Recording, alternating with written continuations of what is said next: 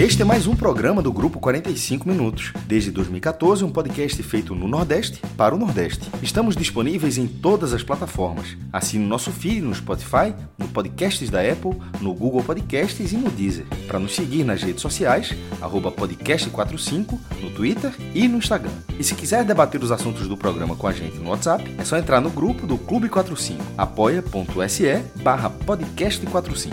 Muito obrigado pela escolha e pela confiança.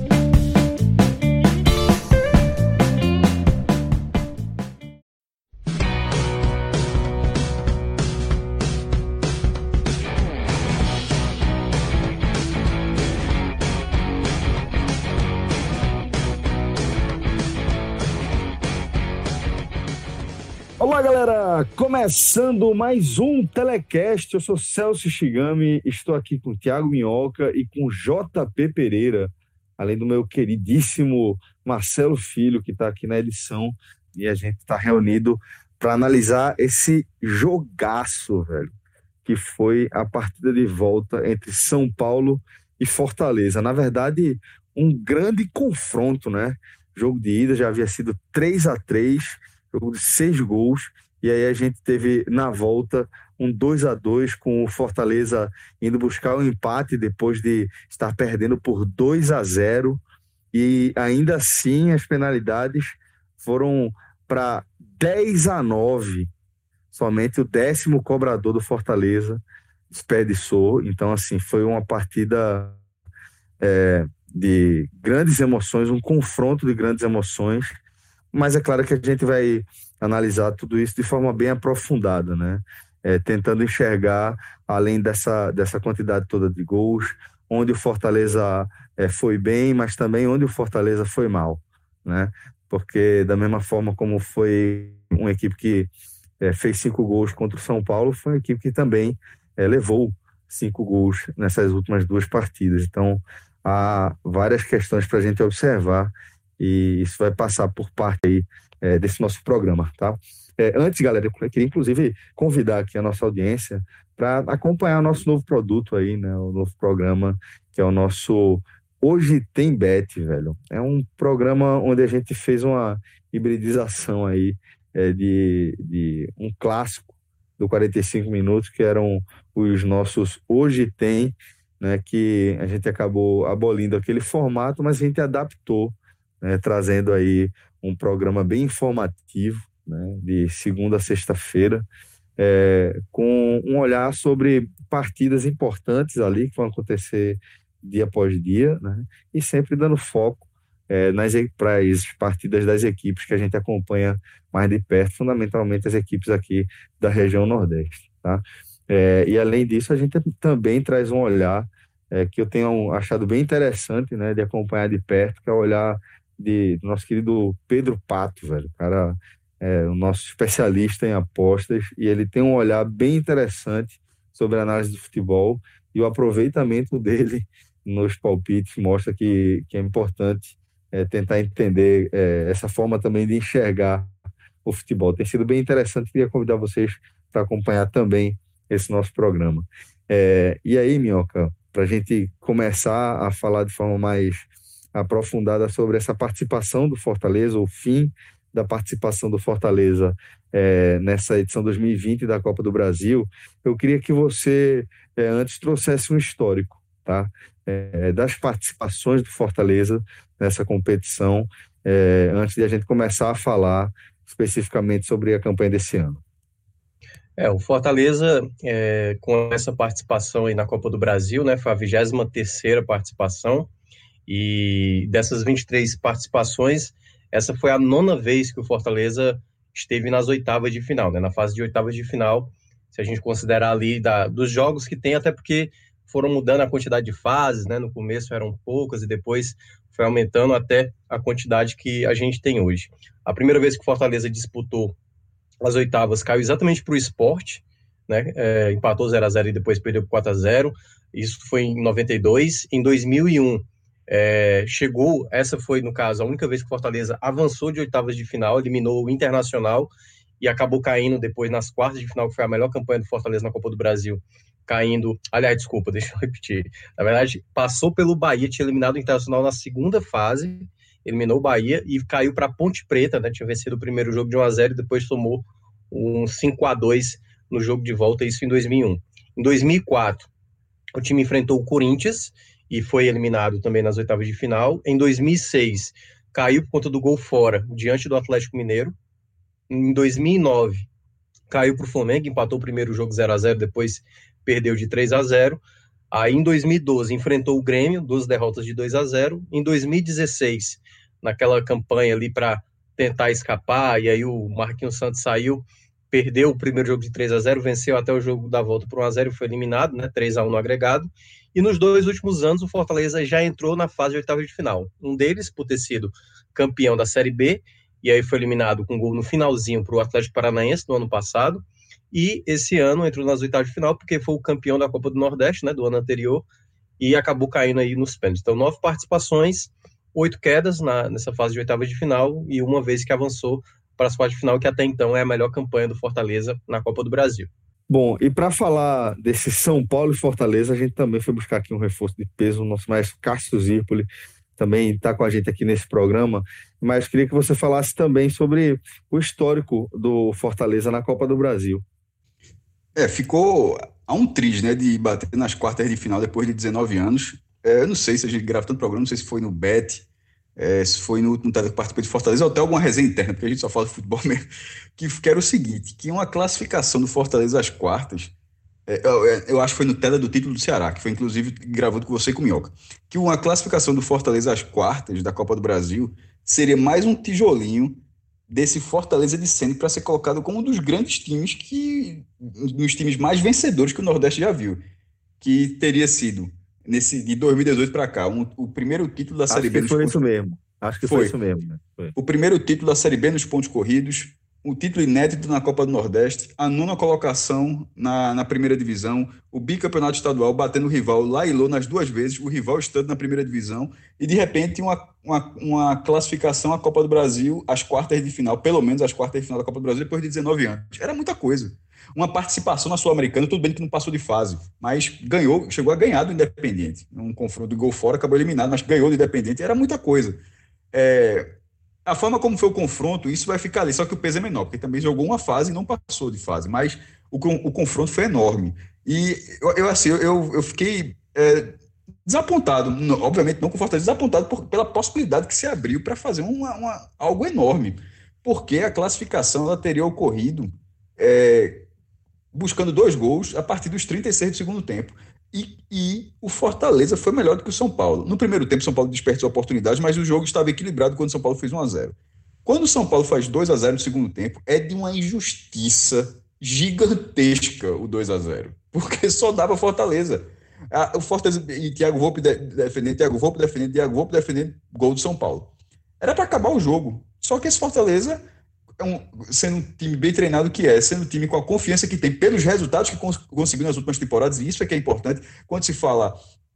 É, quantas vezes não aconteceu com os, os, times que em escalas maiores, inclusive, naturalmente, que buscaram resultados adversos ali, porque já tinha essa história. Porque, ó, disse, meu irmão, um, um cara olha para o outro em campo e fala, pô, a gente já buscou isso aqui, pô, você não está fazendo algo inédito, não. Então, assim, Fortaleza, na hora que ele botou aquele 2 a 0 ali, ele, ele poderia ter desistido, porque é, São Paulo ganhou e tal, ficou, não deu. Mas o Fortaleza tinha passado por outras missões complicadas e não tinha pra, e estava jogando bem. E buscou aquele resultado que acaba sendo um confronto muito bom, é, um 5 a 5 a gente vai desmiuçar mais para frente, mas que evitou a história. Como, como o Thiago falou, foi a nona vez que o Fortaleza. Tiago Minhoca, né? Porque se falar só Tiago, é esse cara? só, chama, só chama de Minhoca. É como Minhoca falou. Eu tava pensando aqui, mas tava tentando resgatar. Se em algum momento, nesse podcast, a gente se referiu ao Minhoca exclusivamente como nunca. Tiago. Eu acho que nunca. nunca. Eu, eu, Tava achando, eu tava achando que era o Thiago Volpe já. É, cara. é por isso que, por isso que eu, eu, por isso que eu ri sozinho. Mas é, o costume personagem.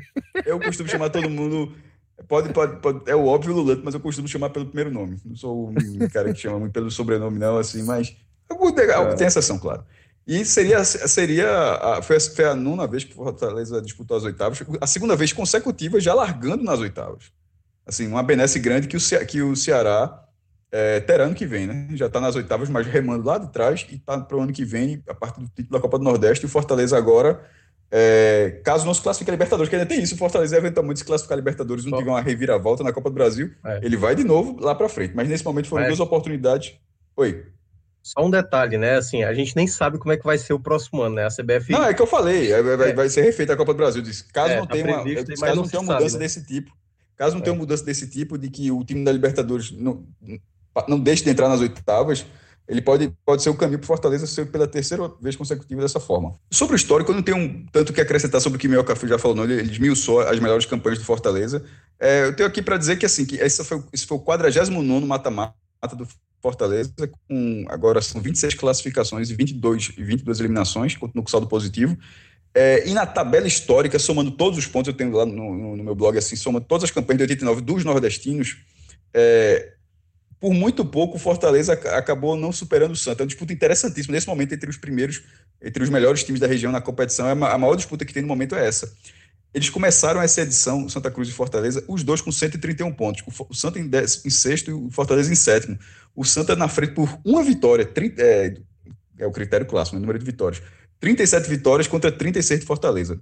É, passada essa edição, agora os dois têm 133 pontos, porque o Santa Cruz se classificou na primeira fase com a vantagem do empate, e na segunda fase ele foi eliminado nos pênaltis. Ou seja, ele foi para 133 pontos e o Fortaleza teve os dois pontos, também foram, fez dois empates. Então continua é, um, empate entre eles e continua tendo a diferença do número de vitórias. É, o retrospecto geral do Fortaleza agora são 91 partidas, com 36 vitórias, 25 empates e 30 derrotas, sendo o sétimo melhor nordestino na tabela histórica da Copa do Brasil. É uma, uma tabela que é liderada pelo Vitória. Minhoca, então agora vamos seguir para análise da partida ou do confronto. Fica à vontade aí para escolher como você vai, vai querer começar a falar sobre esse encontro entre São Paulo e Fortaleza. Então, é, Celso, eu vou começar falando mais do, do, do, duelo, né? Os 180 minutos mesmo.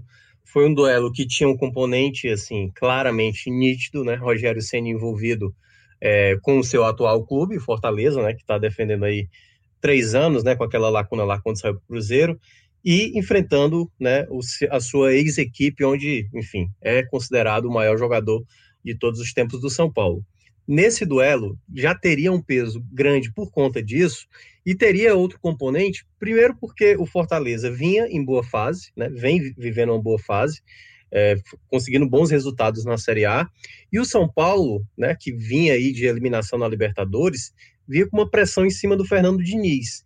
Então era um duelo que tinha um peso muito grande, assim, né? Poderíamos ter consequências drásticas e os, os dois jogos mostrou que, assim, qualquer equipe poderia ter avançado, né, no, sem precisar dos pênaltis. Mas quando a gente olha o saldo geral, a confusão que foi o primeiro jogo, a arbitragem é, dando cartão, expulsando jogadores e reclamação de pênalti, aquela confusão toda que foi, o segundo jogo ele teve um contexto diferente, né?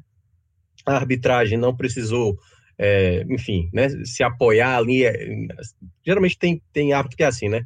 Se apoia em cartões para tentar achar que dá para controlar o jogo. E o Voaden, pelo menos, não cometeu, pelo menos eu não reparei nenhum, nenhum lance mais grotesco. Assim, eu, talvez tenha alguns torcedores Fortaleza falando, ah, falta do Oswaldo no lance do segundo gol. Não achei tanto, assim, não é algo clamoroso a ponto do VAR ter que cancelar a jogada, mas se ele tivesse marcado, ah, vai lá, entendeu? Então, é assim, volta a repetir, e aqui não é questão exatamente, até porque o pessoal vai acabar de associar pelo fato de eu torcer São Paulo para aquela coisa, mas assim, é, eu acho que o VAR tem que ser só para lances totalmente objetivos, não lances interpretativos, e esse lance especificamente, ele poderia sim ter marcado a falta, que não seria exagero, não seria errado, mas não marcou, também não é nada assim absurdo da não marcação. Então eu acho que o Voaden não fez uma arbitragem ruim. E aí entrando no jogo, né, cada um vai, vai dar seu pitaco, não vou entrar com muitos detalhes para cada um também abordar um ponto. É, o primeiro tempo não foi um primeiro tempo muito bom de se ver das duas equipes de uma maneira geral. Mas o, o Fortaleza, por exemplo, com mais dificuldade para exatamente fazer a transição de bola, a formação que o Ceni colocou era a equipe que vinha jogando diante do Atlético Mineiro, diante do Palmeiras, né, ali dobrando os dois laterais, colocando o Ronald do lado esquerdo, e a equipe não conseguia ter saída de jogo, né? Era geralmente Fortaleza rifando bola com Paulão, com Roger, Bruno Melo, Gabriel Dias. O Fortaleza não conseguia ter a bola, né, a posse da bola, tentar trabalhar essa bola para sair, e o São Paulo tinha mais objetividade. Tanto que no primeiro tempo, se eu não me engano, foram sete finalizações contra uma só do Fortaleza, uma finalização do David. Então o primeiro tempo foi bem ruim do Fortaleza, não conseguiu, e acho até que quando toma o gol, numa falha defensiva ali, né, deixou o Brenner ajeitar a bola e ainda finalizar, é, o Ceni já poderia ter repensado o modelo de jogo no primeiro tempo. Ele ainda jogou ali mais 35 minutos, não fez nenhuma mudança, o time não estava evoluindo e o Ceni também estava mais balançando a cabeça assim de jogadas, né? O Max Wallace errando bola longa, passos errados do Bruno Melo, enfim, o time não estava bem no primeiro tempo. Quando ele, ele volta para o segundo tempo, ele saca o Ronald e coloca o Yuri César para dar mais opção. E a entrada do Yuri César foi muito boa, porque ele gerou uma jogada de contra-ataque em que ele dá o passe para o próprio é, Gabriel Dias para tentar fazer o gol e o Volpe faz grande defesa. Teve uma outra finalização do Felipe de fora da área também, que foi uma grande defesa, e o jogo estava meio que se desenhando ali para um possível empate do, do Fortaleza, né? Uma situação ali que foi aparecendo. Só que, assim, a, o time ainda não estava totalmente encaixado, né? Você via pouco, você via mais o Yuri César criando mais essas possibilidades. Só que aí vem exatamente o segundo gol, como o mestre falou, né? No momento em que o Fortaleza estava melhor no jogo, o São Paulo já naquela preguiça habitual de jogar, né? Um time que larga de vez em quando o jogo, encontra o seu gol, né? Uma bola ali que, exatamente na, na, na tal disputa que eu falei lá do, do Oswaldo, uma cabeçada e sobra exatamente para o Brenner fazer o 2 a 0 Aliás, o Brenner fez quatro, né? Quatro dos cinco gols do São Paulo nesse duelo aí com o Fortaleza. E aí, quando se imaginava que o Fortaleza não tivesse reação, o que é mais incrível do Fortaleza, na história do clube, não só dessa era, é que é um clube que sempre consegue tirar, assim, situações irreversíveis. A mais lembrada de todas, né? A, a, a, do Cearense 2015, o gol do Cassiano, depois de ter tomado uma virada do Ceará e tudo mais. E já tinha feito no ano passado por duas vezes. Uma naquele jogo contra o Atlético Mineiro, né? Atlético Mineiro 2 a 0 jogando fora de casa.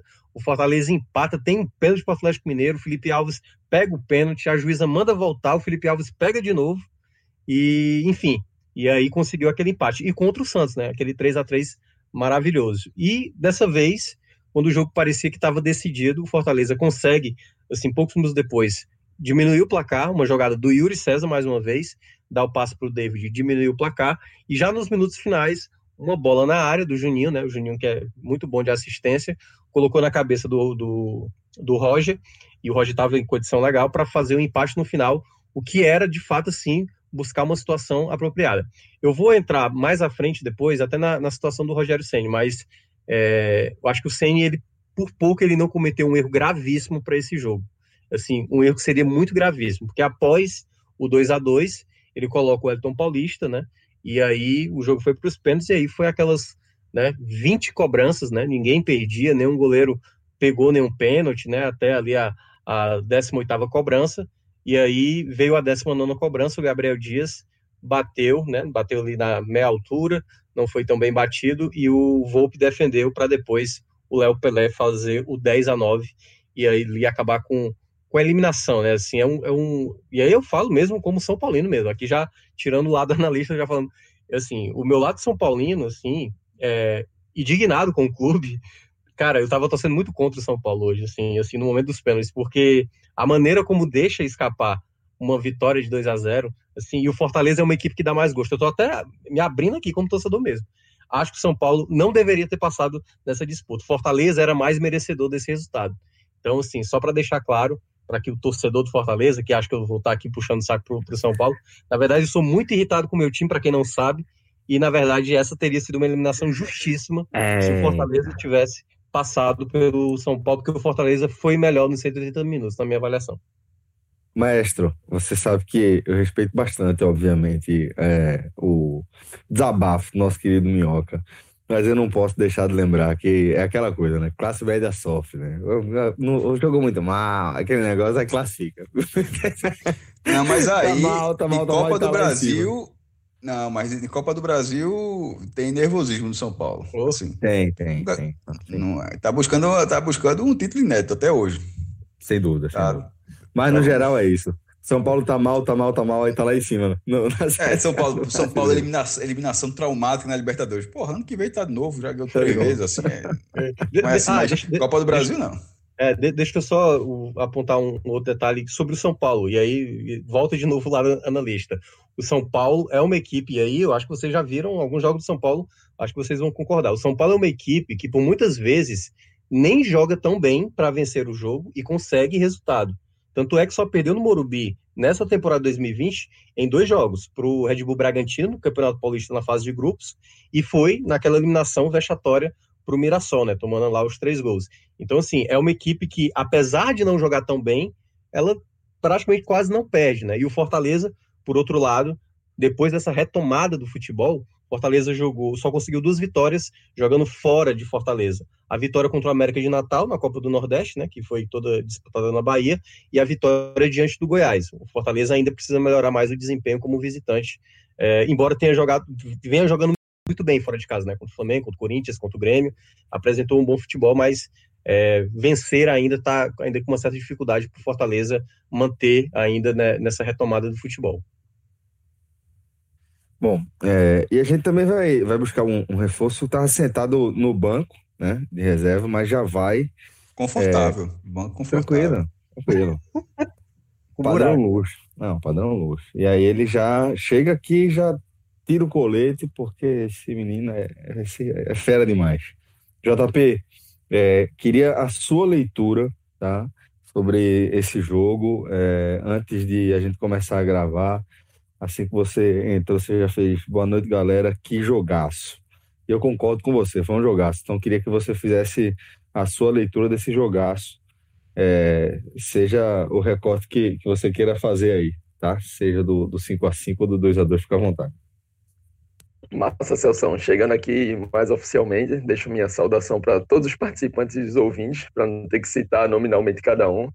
Né? Já, já vamos emendar aí, porque a galera já botou o nível do programa lá em cima e tentar manter aqui.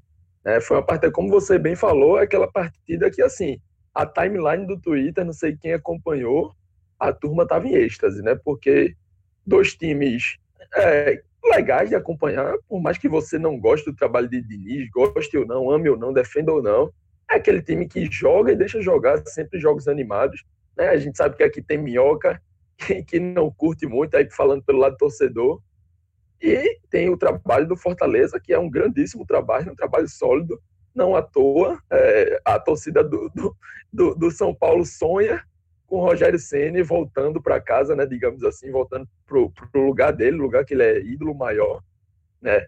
E aí é uma história bem grande, né? E, e, pelo prisma do Fortaleza, que é o que a gente trata aqui, né? Rogério buscou colocar em campo uma base que ele vem solidificando nos principais jogos, nos, nos jogos contra os times maiores, né?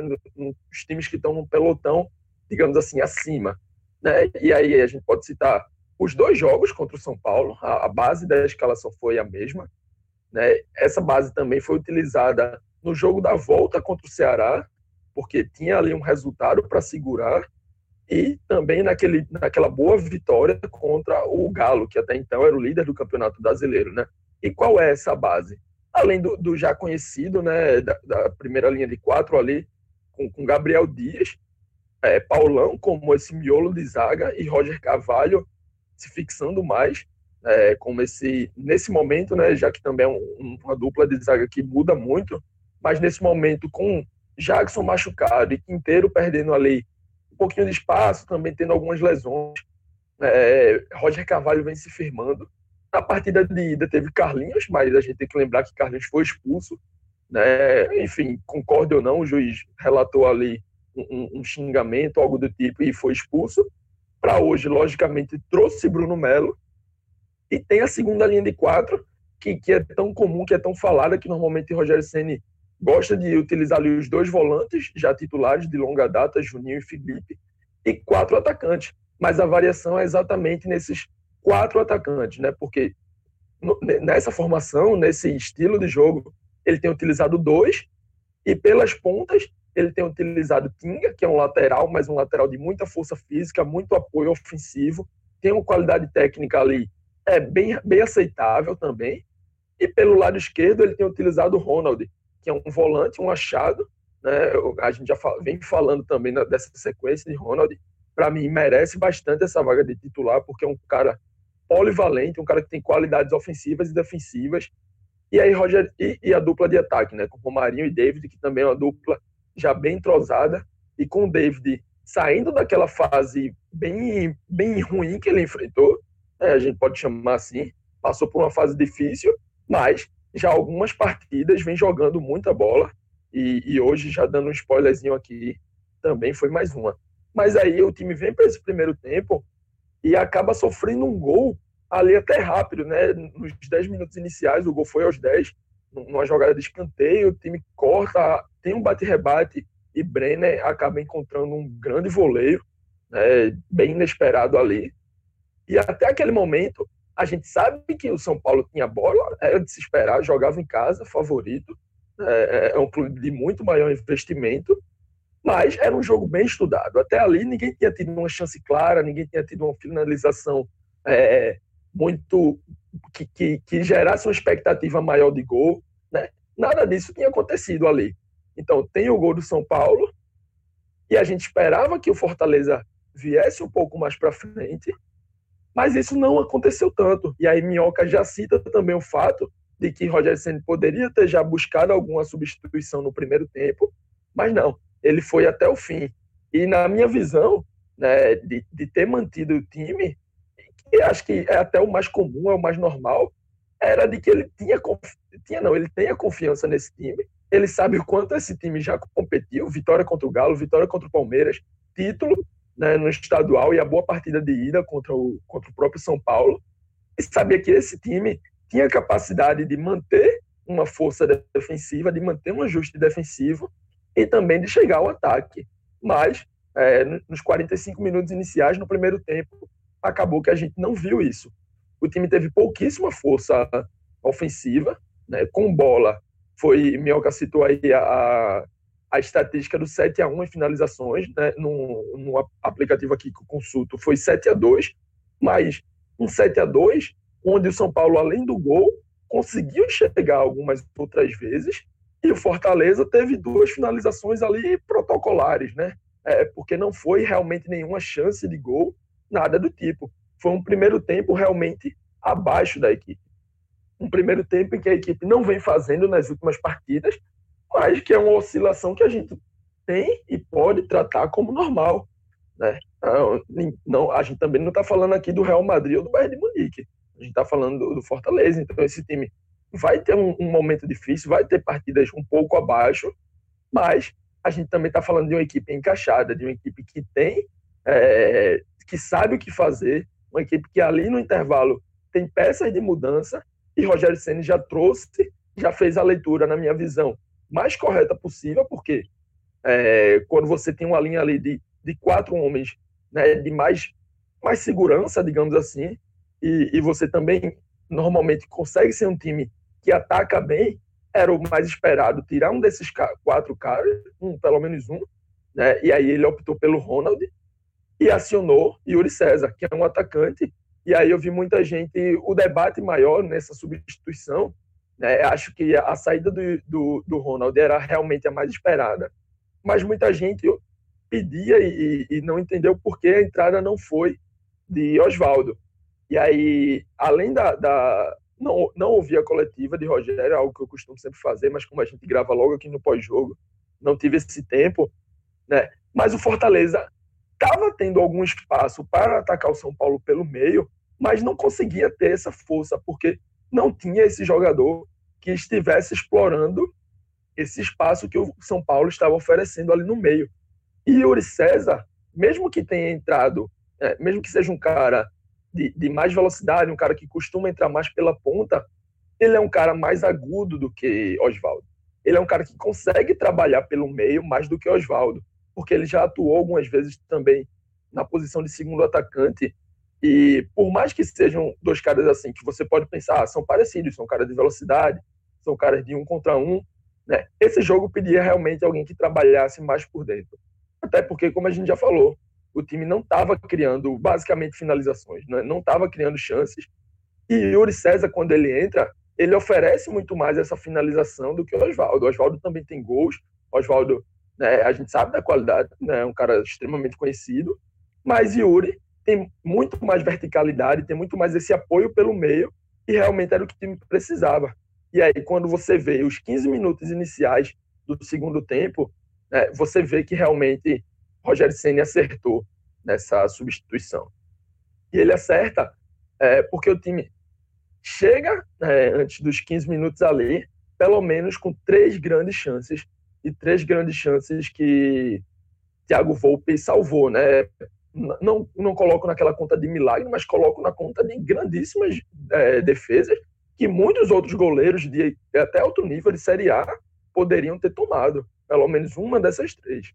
É, uma com Gabriel Dias, uma com o próprio David e outra de fora da área, um chutaço bem feliz né, de Felipe, ali onde a gente chama de a coruja dorme, e o, o, o Thiago Volpe foi lá e buscou. E era o que todo mundo esperava, o que o jogo se desenhava, era um empate, era um a um. Estava bem esperado que o segundo gol da partida fosse acontecer, e todo mundo esperava esse gol do Fortaleza, mas é daqueles roteiros que só o futebol nos proporciona. Né? Só o futebol sabe escrever. Quando o Fortaleza passa a atacar mais, passa a ter a bola, Fortaleza até aluga o campo ali do São Paulo. Né? O Fortaleza basicamente passou a, a tocar a bola, criar já a partir do meio campo, massacrava mesmo. São Paulo tentava sair, mas não conseguia. Mas numa dessas escapadas, é, a bola foi é, lançada né, nas costas da, da linha do, de zagueiros do Fortaleza. Acontece uma troca de passe, aquela bola na área, inversão de lado, e acaba sobrando mais uma vez nos pés de Brenner. Assim como o primeiro gol, bate e rebate, sobrou para ele o segundo também.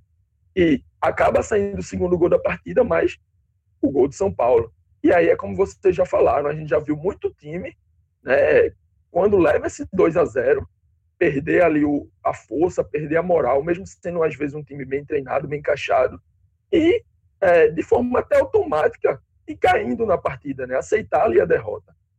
E não foi isso que a gente viu com Fortaleza. Rogério Ceni, um, coisa de um ou dois minutos antes, tinha feito outras alterações, colocando também Oswaldo e Marlon em campo, e esse time é, foi aguerrido. Né? Acho que Minhoca vai mencionar a, a entrada ali no último minuto, de Wellington Paulista. Eu também fiquei esperando o Wellington Paulista um pouco antes. Ele preferiu optar pelo Igor Torres, que é um garoto, da, um atacante garoto da base do Fortaleza, né? E aí o time foi crescendo dessa forma. Chega ao gol de empate, um gol de um contra-ataque grandíssimo.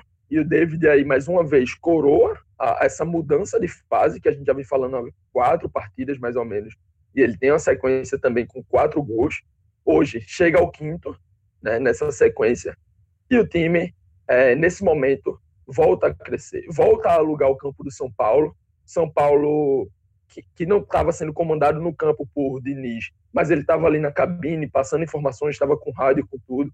São Paulo passa a colocar zagueiros em campo, né, acionou Arboleda, acionou Léo Pelé, que por mais que seja lateral, tem atuado como zagueiro nessa equipe, e buscou fechar ali a área, mas foi punido. Foi punido, foi punido é, não só por, pelo roteiro que o futebol escreve, mas foi punido porque o Fortaleza realmente merecia a vitória. O futebol que o Fortaleza não teve no primeiro, no primeiro tempo, sobrou no segundo. E aí é, consegue ali já no finalzinho um gol de Roger Carvalho, um cruzamento, como a gente conhece, Juninho, que tem muita qualidade, acertou ali na cabeça dele, de Roger Carvalho, e foi pro, foi pro gol.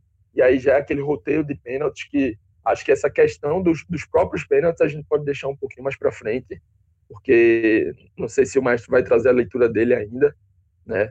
Mas 10 a 10 é, é, é muito difícil de se analisar, né? Acho que não dá para a gente caçar. 10 a 10 não, desculpa. É, 10 a 9, não dá para a gente caçar algum vilão. Acho que é, o goleiro Max Wallace não é culpado, não é vilão por não ter defendido nenhum pênalti. Gabriel Dias também não pode ser por ter perdido o décimo pênalti. Nem é, foi um pênalti assim, toscamente batido, né? Não, é exato, foi um pênalti, é, exato, foi um pênalti até. É, outros pênaltis até parecidos com esse acabaram entrando dos dois lados, tanto do Fortaleza quanto do São Paulo. Mas Thiago Volpe teve a felicidade ali na décima cobrança e aí selou essa classificação do São Paulo e doída desclassificação do Fortaleza.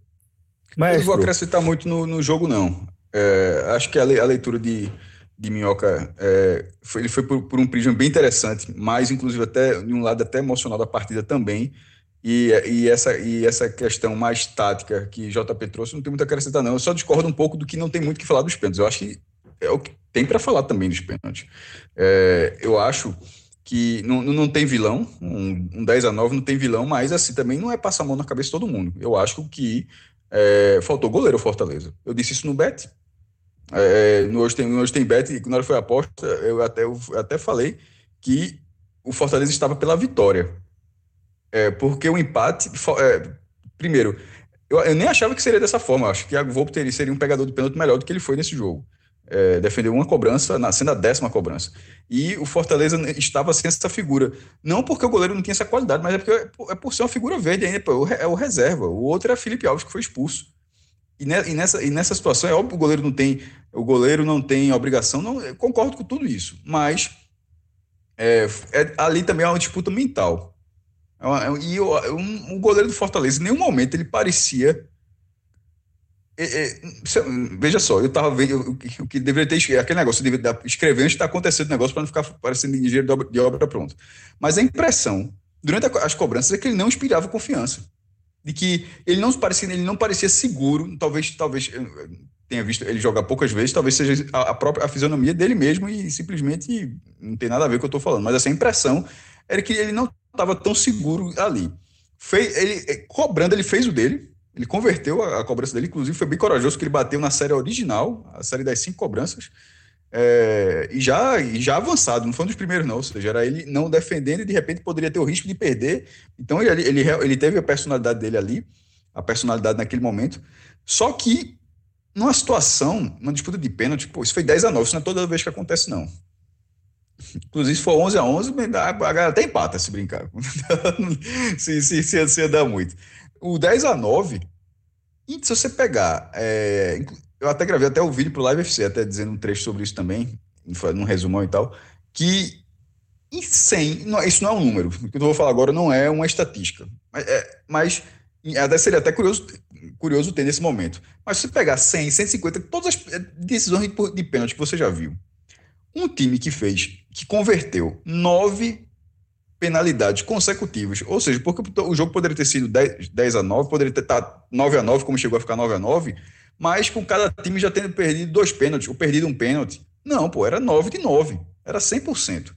Um time acertar nove cobranças consecutivas e não ganhar uma disputa de pênalti, meu amigo, isso aí, para você achar no scout, é, é muito raro, porra. É, é muito. Fala eu preciso muito dessa informação. O Fortaleza já passou por isso e aí superou essa sua informação. Em 2015, teve Curitiba e Fortaleza. Tá, a gente está em 2020. É, é, o que eu tô, é isso que eu tô falando. Para é. achar é difícil. O cara tem que ir muito longe, pô. Não, 2015, há cinco anos atrás, né? O Fortaleza venceu de 2 a 1 Curitiba e depois perdeu lá no Paraná por 2 a 1 E a disputa foi pro pênalti. E aí, chegamos na 21 primeira cobrança, tava 11 a 10 para o Curitiba. A última cobrança, o torcedor Fortaleza lembra muito bem, até porque foi um personagem à parte de 2015. O Deola foi bater a cobrança e simplesmente. O tiro, ah, o tiro de meta, não foi? Foi, exatamente. Até foi, na, foi quase ali muito próximo da eliminação por esporte, em que o Deola também falhou. Também foi muito próximo também da, da, da final né, de 2015, que o Deola também rebate a bola do chute do Ricardinho. E o Deola foi assim, um personagem a parte, né, daquele ano de 2015. Mas a, aquelas cobranças de pênalti também, o Fortaleza foi errar na 11 já no goleiro, entendeu? Então já foi na, na 11 cobrança e deu 11 a 10 e agora esse 10 a 9 aí. Então, assim, então, é realmente muito difícil acontecer. Então, então é melhor a galera cavar ali no Parque dos Campeonatos e, achar, e procurar algum, um, enterrar algum bichinho aí, porque duas, duas, duas vezes, cinco anos com o mesmo time. É isso que eu tô falando, você deu dois times. Busca de outro agora. Busca do Náutico, quando do Esporte, quando é, Santa Cruz, do Bahia, do Vitória, de qualquer outro time. Meu, meu irmão, não é fácil não, pô. Um time que cobra... É, é isso que eu tô falando. Ele foi competente nesse, nesse contexto bem específico duas vezes. Meu irmão, um time que bate...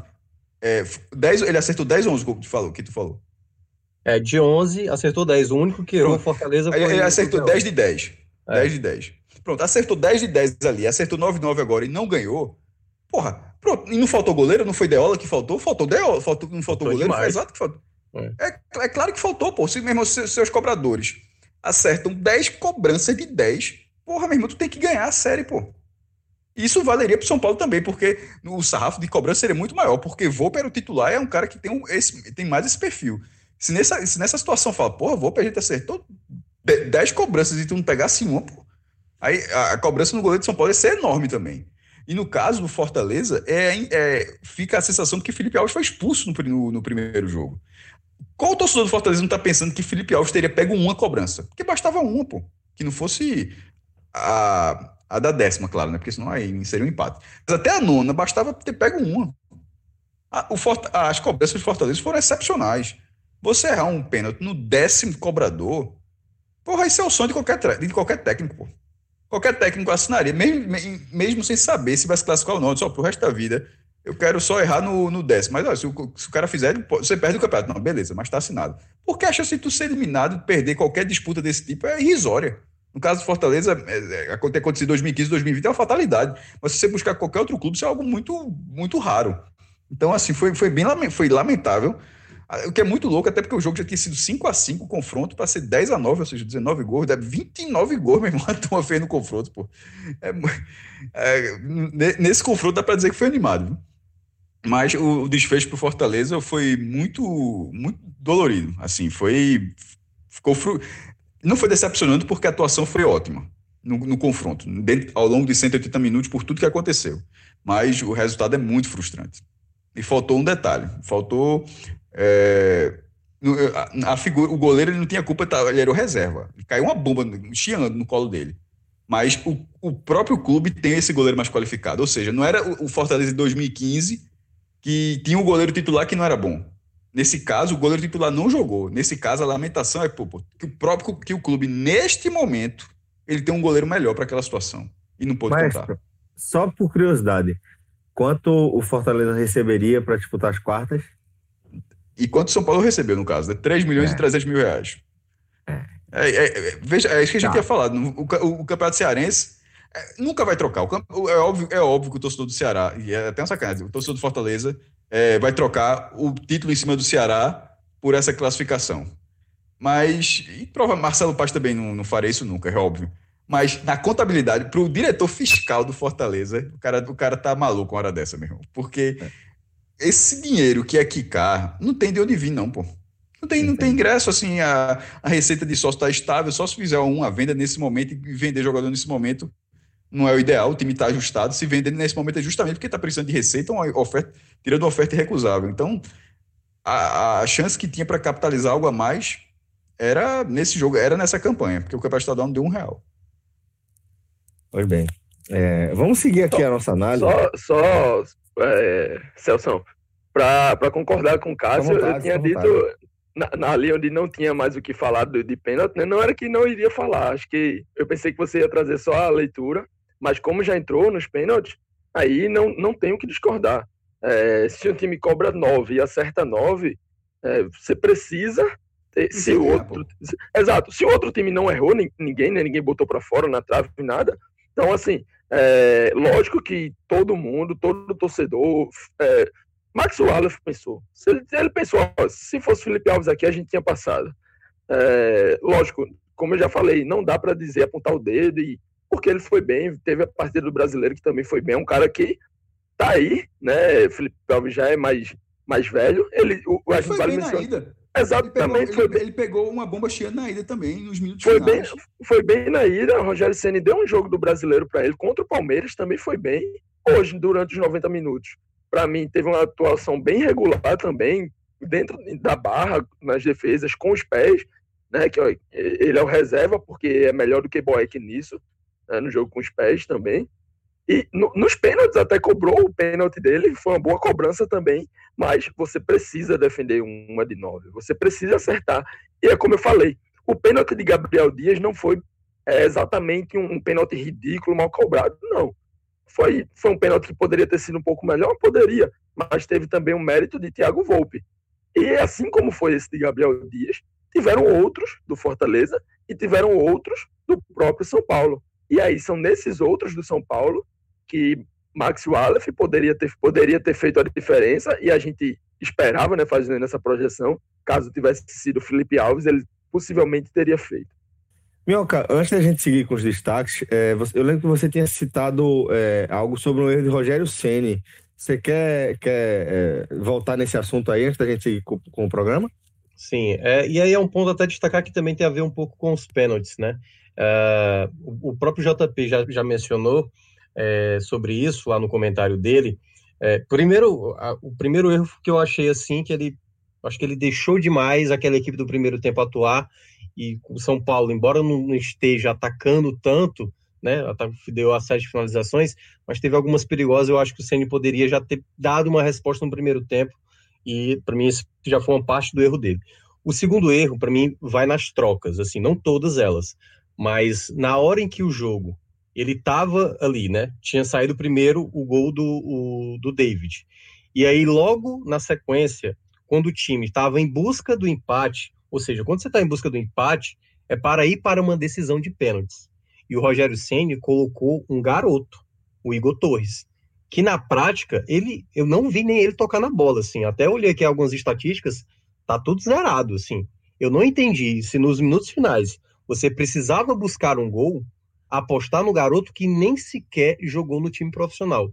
Acho que foi um grande erro dele do Rogério Senna colocar. Pode, você pode até justificar de diversas formas. Ah, eu precisava de velocidade, porque ele é um jovem garoto, né? Atua como jogador de velocidade. Mas esse garoto jogou o quanto para ser cobrado num jogo tão importante para em busca de um empate fora de casa? E principalmente, ele não bate, ele era o último batedor de pênalti. Você imagina se por acaso o Gabriel Dias tivesse feito e esse garoto tivesse desperdiçado, e aí depois a gente poderia estar tá falando aqui da responsabilidade de um garoto, claro, na décima cobrança, né, na décima primeira cobrança, sei lá, na, na, na penúltima cobrança ou na última cobrança, ter que bater o pênalti e acabar perdendo o peso que ia, ia carregar esse garoto. Então, acho que o Rogério Senna flertou com isso e flertou com um erro maior, quase. Porque antes de sair o segundo gol, ele tinha chamado o Mariano Vasquez para entrar. Não fazia sentido você buscar um empate para disputar pênalti e não colocar o Elton Paulista durante o jogo. Ele só foi colocar o Wellington quando sai o empate do Fortaleza. Então acho que ele teria, ele iria cometer um erro gravíssimo se não tivesse colocado o Elton Paulista para bater pênalti, que é um, aliás, é o batedor oficial, né? Quando joga, é o batedor oficial. Ele, aí tem o Juninho, o Bruno Melo, são os três cobradores, né, que o Fortaleza geralmente utiliza. Então acho que teria sido um erro gravíssimo. E aquela coisa, só não foi um erro gravíssimo porque sai o gol do Fortaleza antes da substituição. Ele, ele colocar o Mariano Vaz e colocar o Torres não faria sentido nenhum para você buscar esse empate, pensando né, que você depois iria disputar os pênaltis. Então, foi um erro que eu considerei assim do Rogério Senna, que estava assim, né, um, foi, um foi um ponto também a parte a destacar. O Senna parecia estar muito nervoso, né, na hora das cobranças, se ajoelhou ali também, ficou bastante abatido também com a eliminação. Os jogadores foram consolar ele. Era algo que talvez o, o, jogo tenha afetado muito com ele, sabe assim, até mesmo nas escolhas. Porque, sinceramente, eu não compreendi ele colocar um, um garoto que não vinha sendo utilizado em nenhum jogo da temporada e logo num jogo tão importante acionar ele para tentar resolver. Enfim, não achei que foi a melhor das opções. Bom, então já fica aí é, esse destaque sobre as decisões né, de Rogério nesse, nesse confronto. Agora, JP, traz também os teus destaques individuais aí dessa partida. Celso, é, esse, esse ponto que Minhoca trouxe agora, ele era um, um que eu estava pensando em falar também, né? Mas como ele tinha preparado para trazer, então eu deixei com ele. E aí eu acho que eu posso comentar né, rapidamente já nessa abertura dos destaques, que é exatamente a entrada desse garoto, né? Igor Torres, é, um jogador aí sendo lançado numa partida como essa. E Minhoca trouxe também a, a estatística que eu estava querendo trazer ele passou em campo 24 minutos, então 24 minutos em um time que tem basicamente perto ali de 70% de posse de bola, meu velho, e precisando ir buscar um 2 a 0 todo mundo vai participar, todo mundo vai tocar na bola, todo mundo vai jogar, todo mundo vai levar o time para frente, até porque o time estava bem. O time com bola estava criando. E a gente já falou aqui, é, é, Thiago Volpe tinha feito até aquele momento quatro grandes defesas. E aí, Igor Torres entra, atuou 24 minutos ao todo e não teve nenhum toque na bola. Assim, numa, numa atuação de 24 minutos, com o time tendo a bola e você não, não encosta nela, simplesmente não encosta, e além de não encostar, é, eu não consegui perceber a presença dele em campo. Porque uma coisa se você estivesse tentando aparecer, sempre dando opção, indo buscar ali, né, e, enfim, por algum motivo que fosse, não tivesse chegado a você. Outra coisa é, além de não ter tocado, ter 24 minutos em campo e não ter encostado na bola, é você simplesmente parecer não ter entrado. É, lógico que uma atuação dessa vai ter que estar um, um destaque negativo, mas é, é, até talvez assim um pouco de, não, não, vou dizer maldade, né? Porque a gente tem que fazer a avaliação do jogo. Mas é um erro mesmo de Rogério Ceni. Acho que não dá para botar essa atuação, esse, essa falta de toque na bola em 24 minutos do Torres na conta dele, porque ele entrou ali, caiu no colo dele, e ele foi lá e tentou. Acho que o garoto não entrou querendo se esconder, não entrou querendo prejudicar, claro que não. Simplesmente não era a partida para ele. E aí o erro. JP, deixa eu até interromper esse detalhe. Até a questão talvez do time, né? Que é tipo assim, caramba, a gente precisa empatar Exato, esse jogo. Exatamente. A gente, vai, a gente vai escolher esse garoto para tentar resolver. É, era, era até meio ilógico isso, né? O garoto tinha que estar foi... voando nos treinos para você confiar que ele fosse ser a solução para encontrar uma jogada, né? Enfim, então. Isso, e era a quarta. E era a quarta substituição, né? Você ainda tinha algumas opções no banco, como a gente é. mesmo já falou, tinha o Wellington Paulista, que é o artilheiro, tinha Mariano Vasquez, que já foi um cara muito mais utilizado e muito mais útil nessa equipe. Ederson, é, né, que, é, que é o jogador. Ederson, exatamente, exatamente. Tinha alguns jogadores ali no banco que seriam muito mais capacitados. Torres pode vir a ser um grandíssimo jogador, mas não era para ele ter entrado hoje. Então, eu não vou é, dizer aqui que ele foi o pior em campo, não vou colocar isso, mas vou colocar, acreditar a sua entrada a um erro de Rogério Ceni. E aí, indo exatamente para esses destaques, como a gente iniciou com um negativo, né? Eu acho que os destaques negativos mesmo da equipe é, estão ali no primeiro tempo, porque como a gente já falou, foi um primeiro tempo em que o Rogério Ceni tentou consolidar ainda mais uma estratégia que ele vem utilizando nos grandes jogos, mas que não deu certo, não só pelo 1 a 0, mas porque o time ficou muito mais perto de levar o segundo do que de fazer o 1 a 1, né? E aí, Ronald, acho que não foi bem, e talvez, possivelmente, é o primeiro jogo aqui de Ronald que, que eu estou mencionando, né, entre os destaques negativos. É, não gostei muito da dupla pela direita também, a dupla dos dois laterais, Gabriel Dias e Tinga. Né, ele, eles continuam para o segundo tempo. Gabriel Dias acaba tendo também uma grande chance, uma dessas bolas que Thiago Volpe salva é, é um, foi um, uma bola cara a cara ali com o Gabriel Dias, que ele tentou dar uma cavada, para mim foi corretíssimo no lance e tem todo o mérito para Thiago Volpe, mas não gostei dessa dupla, né? É, vou salvar um pouquinho mais o Gabriel Dias pelo segundo tempo, porque cresceu, melhorou, teve essa chance, e também a terceira, a quarta peça, digamos assim, né, que eu não gostei nesse primeiro tempo foi Romarinho. Como eu mencionei, o São Paulo ofereceu espaço ali entre as linhas para alguém trabalhar, para alguém ter um pouco mais de protagonismo já ali no primeiro tempo, que Yuri César veio no segundo para preencher.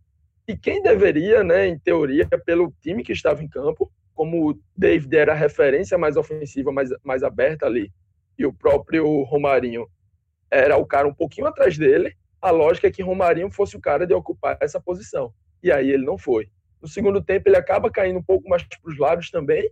Também não foi bem e acabou sendo substituído. Se eu não tiver enganado, é ele quem sai nessa substituição da entrada do Torres. Então, assim, vou fechar meu trio negativo aqui né, com o Ronald, que é o primeiro substituído, Tinga e Romarinho. Gabriel Dias salva, vou deixar ali no limbo, porque foi durante o segundo tempo realmente cresceu um pouco. Minhoca, já segue aí também com os teus destaques negativos, velho. Vamos lá, nos negativos, assim, uh, o Ronald de fato não foi tão bem. Aliás, assim, o primeiro tempo do Fortaleza não foi nada bem. Assim, não dá para é, só falar do, da questão do Ronald, do, do lado direito. O Romarinho e David eram pouco acionados, porque é aquela coisa, quando a gente fala dos atacantes, assim, quando não são, não participam do jogo, aí você tem que pedir para o cara voltar ali na, na linha de defesa, como geralmente faz o Daniel Alves no São Paulo, né? Ele vai pegar lá na, na linha dos zagueiros. Não dá, assim, a, o, o, o, Fortaleza ele não conseguiu em nenhum momento ter assim um controle de bola progressivo, sabe? É tentar uma jogada. O Bruno Melo, por exemplo, do lado esquerdo, errando muito passe. O Max Wallace foi fazer uma, uma bola invertida, foi, saiu pela lateral, o Rogério Senna balançou a cabeça e tipo, gente, pelo amor de Deus, vocês não estão jogando nada. Então, assim, o primeiro tempo do Fortaleza foi trágico. E aí é por isso que a gente tem que pegar um pouco do segundo tempo para ver quem se salva e aí a gente tirar os piores. Então, o Ronald acaba saindo no primeiro tempo, então ele ficou só com um lado negativo, vai como aí um dos piores. Uh, o outro que também foi muito mal, eu não gostei muito do Bruno Melo. Não gostei muito do Bruno Melo, assim. É, Carlinhos, ele, ele parece ser mais regular. O Bruno Melo tem dificuldades, é um cara bom bola, na, bola, na, na bola parada, né? Uma arma ali na, no jogo aéreo, e ele já mostrou isso em outros jogos. Mas, assim, o Bruno Melo, ele, ele já mostrou o melhor futebol, um futebol mais regular, sabe? Então acho que ele foi um que no o segundo tempo dele não, não salvou tanto o, o, primeiro tempo, sabe? Porque o lado esquerdo também do, do, Fortaleza não era tão bom. E aí o outro que eu vou citar é porque é, acho que eu vou ficar com, com o Tinga. Porque o Gabriel, embora não tenha jogado tão bem assim, ele fez lá essa possibilidade, né, que o JP estava mencionando, né, essa quando ele aparece com o homem ali surpresa, né, o passe do Yuri, ele tenta dar a cavadinha e o Volpe foi bem na defesa, assim, dá para dizer meio gol perdido, mas também mérito do Volpe de fazer a defesa. Então esses vão os meus três piores. E já entrando aqui nos melhores da partida, né, claro que fazer essa menção lá do, do Torres, né, do, do Igor Torres, que o cara nem participou do jogo, então assim, não dá nem para avaliar, mas ao mesmo tempo dá para dá dizer que o cara não não contribuiu muito, né? Os melhores, aí sim, o primeiro, o Yuri César. O Yuri César, ele, ele só a entrada dele, né, do primeiro para o segundo tempo, fez mudar o Fortaleza. Atitude, velocidade, construiu possibilidades, deu um passe para o próprio, como eu falei, do Gabriel Dias, participa da jogada do gol, né? Era o jogador com mais intensidade no setor ofensivo, que estava muito carente, né? O David, o Marinho não estavam produzindo tantos, e o Yuri César vai como principal destaque desse jogo. O outro ponto também que me chamou muita atenção, o próprio David, né? Que foi o cara que arriscou e apareceu ali no momento certo, embora não tenha aparecido tanto para o jogo, mas vai muito bem. E o outro é o Juninho. O Juninho, o Juninho, digamos, vai meio que no empate com o Roger Carvalho, né? Porque o Roger Carvalho talvez não tenha tido um jogo tão seguro defensivamente como o Paulão. O Paulão acho que foi melhor defensivamente que ele, mas a jogada do gol, né, ele aparecendo ali como homem para fazer o gol e foi até regular no segundo tempo defensivamente, foi exatamente o que deu a possibilidade do Fortaleza brigar exatamente na disputa de pênaltis. Então, Juninho e Roger Carvalho vão entrar aí com esses destaques. Por exemplo, o Max, o Aleph, será que poderia ser listado como um dos piores por não ter tido um melhor desempenho, né? Como o Cássio mencionou na disputa de pênaltis? Quem sabe, né? Assim, talvez se ele tivesse tido um pouco mais de time. Por exemplo, eu acho que faltou, não sei, eu não, não cheguei a ver. Pode ter acontecido, eu posso estar tá, tá sendo injusto. Mas não sei se o Rogério Senna teve alguma conversa com ele antes da disputa de pênalti. Eu vi o Rogério Senna conversando com os jogadores, mas eu não cheguei a ver o Rogério conversando com o Max. Né? Poderia ter dado, não sei, se não rolou a conversa, ter dado mais uma orientação, sabe, uma confiança de entender um pouco mais o contexto ali de uma disputa de pênaltis, mas se teve a conversa, né, então não afetou nada, e se, se não falou, poderia ter tido ali uma conversa com o Max, já que ele é um, um garoto e que o Ceni vem apostando muito, né, mais do que o ídolo, né, que é o Marcelo Boeck. Então, para mim, esses são os destaques do, do, do time do Fortaleza na partida de hoje. JP, então a gente volta com você com esses destaques positivos agora. Eu Estou bem de acordo aí com, com as visões de Minhoca. É, essa entrada de Yuri, vou tentar não me alongar, alongar, tanto. Essa entrada de Yuri, só por ele ter entrado, né, ter preenchido ali o espaço do campo que o, o São Paulo estava oferecendo, fez o Fortaleza crescer demais, demais, demais na partida. Parecia que do primeiro para o segundo tempo né, foram duas equipes diferentes. É, acho que nesse segundo tempo o jogo dos volantes crescem, eles passaram a distribuir melhor bola, encontraram melhores jogadores. David também cresceu muito nesse segundo tempo, e aí o gol, mais uma vez, premia. Né? Então, vou colocar aqui essa entrada do, do Yuri em, em, primeiro lugar, porque é o cara assim, que muda o jogo, né? em primeiro lugar no pódio. David, por mais uma partida bem regular, e aí, lógico, no segundo tempo, primeiro tempo, basicamente todo mundo foi abaixo, né, e o gol coroa. Em terceiro, é, tô uma tendência maior a fechar com, o Juninho. Né? Tem a assistência aí do, do gol do empate, é o cara que comanda as bolas paradas, comanda essa distribuição de jogo ali no meio. Foi até o final, cobrou pênalti. Então, vou fechar esse meu terceiro lugar do pódio com, com o Juninho. É, Minhoca, e só lembrando, né, foi o jogo, por mais estranho que seja, no, no conta do domingo, foi um jogo de Copa do Brasil, tá? E até por conta desse jogo, é, o Fortaleza não enfrentou o Bahia, que seria o adversário dessa rodada da Série A do Campeonato Brasileiro, mas além disso, Fortaleza também tem outro jogo em aberto, que é contra a equipe do Vasco. Como está a situação desses, dessas duas partidas? É, pois é, agora a situação é a seguinte, né? O jogo do Vasco, que foi da 16 rodada, se não me engano, foi adiado porque colocaram antecipar a Copa do Brasil e o jogo diante do Bahia, que também seria nesse final de semana o jogo da volta do Copa do Brasil contra o São Paulo. E aí, por exemplo, não dá para jogar no meio de semana, porque Vasco e Bahia vão estar jogando Sul-Americana, né? Assim também como São Paulo, são as três equipes brasileiras representantes, e nem no outro meio de semana, porque também é o jogo da volta da Sul-Americana. As datas que teriam, que, que terão livres para ter Fortaleza, aliás, os dois jogos são fora de casa, né? Vasco e Fortaleza, Bahia e Fortaleza assim, a possibilidade é exatamente nas datas que seriam de quartas de final da Copa do Brasil, que é exatamente no dia 11 de novembro e no dia 18 de novembro, possivelmente essas datas, porque a nem Sul-Americana não joga nesse período?